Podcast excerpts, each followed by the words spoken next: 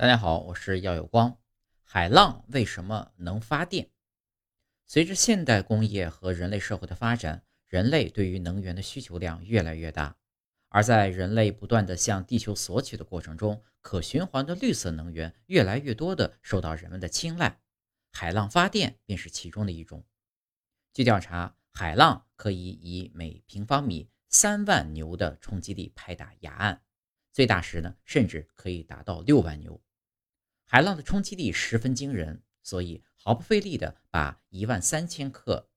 重的巨石抛到二十米的高空，它常冲上岸海岸边，激起六七十米高的浪花。一九五二年，一艘美国轮船在意大利西部不幸遭遇了海难，还没有等惊恐中的船员看清究竟，海浪就已经把巨大的船体拦腰折断，其中一节留在波浪翻滚的大海里。而另一节后来被人们在海岸的沙滩上发现，海浪竟能把巨轮一劈两半，可见海浪的破坏力是惊人的。这也启发了科学家，他们设想将这种大自然的力量用来发电。世界上第一个海浪发电器装置是一九六四年由日本科学家研制成功的，被称为航标灯。这是因为这种发电装置的发电能力仅够一盏灯使用。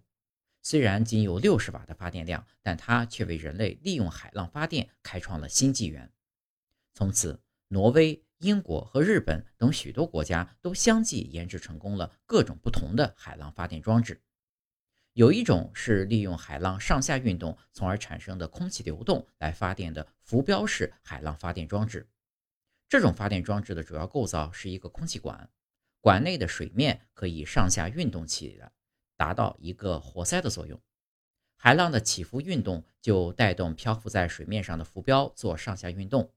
这就是浮标体内的空气活塞里的空气和水面这个活塞之间形成一种压缩和扩张的关系，结果空气活塞里的空气在压缩之下冲出来，这就是气轮发电机发电的驱动力。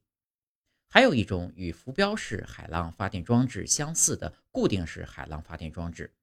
它的不同之处是，空气活塞室被固定在海岸边，使空气活塞室内的空气通过中央管道内水面的上升或下降得到压缩和扩张，从而驱动气轮发电机组发电。